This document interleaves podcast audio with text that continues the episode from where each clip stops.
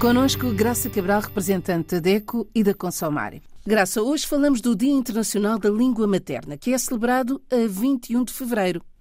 É verdade, é uma data que foi instituída, como não poderia deixar de ser, pela Unesco, que é celebrado, enfim, não é há muito tempo, mas é celebrado anualmente nesta data, 21 de fevereiro, e tem um objetivo muito concreto e muito, muito interessante e muito útil. Uh, passa muitas vezes despercebido, mas não devia passar, porque esta data pretende promover e proteger todas as línguas do mundo.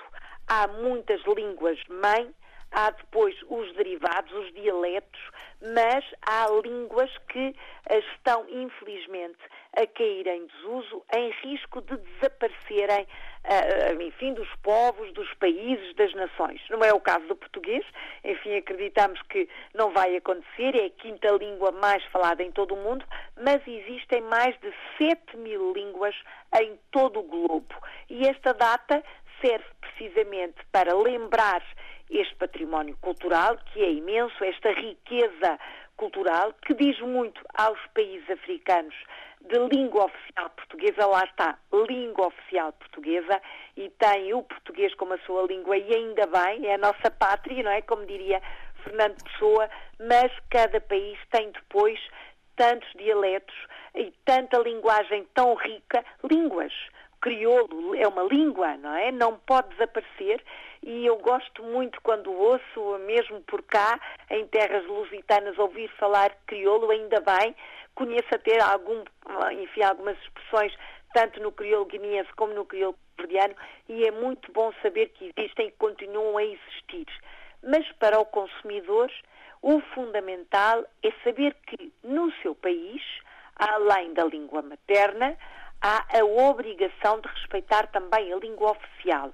E como o direito básico do consumidor, de que falamos tantas vezes, é o direito à informação, não podemos esquecer de maneira nenhuma que tudo o que é ato de consumo, seja o rótulo de um produto, seja o manual de instruções uh, de uma máquina até de trabalho, por exemplo, pode ser até uma máquina de trabalho numa oficina, numa fábrica, seja um contrato de seguro, seja um contrato de crédito, seja uma escritura, um documento oficial, todo, todo o ato de consumo, de compra ou de prestação de serviços tem que ser exposto na língua oficial daquele país, na língua materna daquele país. A graça, por exemplo, em Cabo Verde, essa informação chegará em crioulo em crioulo ou português. Numa delas tem que estar. Por exemplo, lembro-me sempre do caso de Timor, uh, em que há o português e depois há uma série de, enfim, de línguas à volta e o que acontece é que o próprio governo não utilizava nenhuma das línguas mais faladas no país, o que era incorreto. E a Associação de Defesa do Consumidor obriga, pelo menos, à utilização de uma das línguas. O mesmo acontece nos países africanos de língua oficial portuguesa. Pelo menos em português tem que estar. Há a obrigação, e é uma obrigação, portanto, está no regime legal, que esta informação básica ao consumidor esteja prestada na língua materna ou na língua oficial da região onde o consumidor vive. Por exemplo, por cá em Portugal, obviamente que temos muitas comunidades uh, estrangeiras uh, e que nem falam português. Estou a pensar, por exemplo, nas comunidades do leste que vivem em Portugal. Claro que não vão ter, embora também aconteça já, rótulos com várias, várias uh, informações em várias línguas, mas pelo menos em português tem que estar. O mesmo acontece nos países africanos língua oficial portuguesa, pelo menos em português tem que estar, e essa exigência ou essa regra tem que ser cumprida e o consumidor tem que a exigir. Graça, e em caso de incumprimento? É isso mesmo, em caso de incumprimento.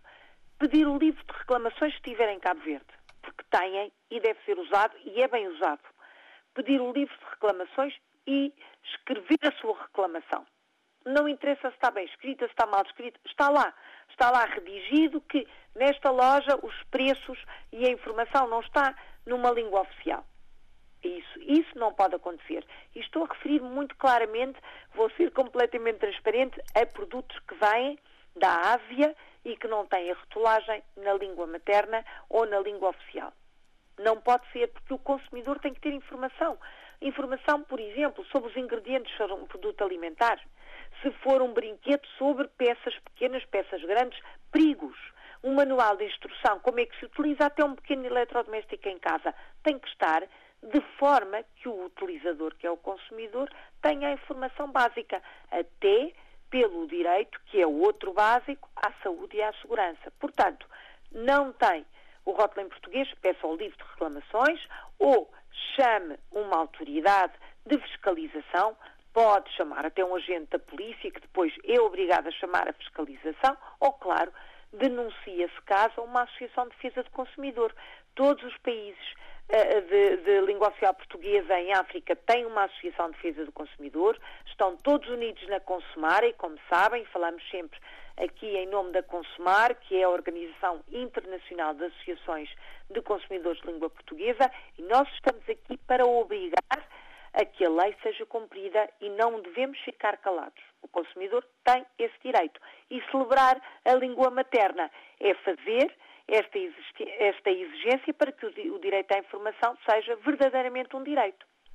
Graça, até para a semana. Até para a semana. Olhe por si. Novo espaço dedicado aos direitos do consumidor em África e em Portugal. Coloque as suas dúvidas enviando o e-mail para o correio eletrónico olheporsi.rtp.pt e ouça as respostas na RDP África à segunda-feira, depois da uma da tarde. Olhe por si. Uma parceria RDP África, Associação DECO, com Isabel Flora e Graça Cabral.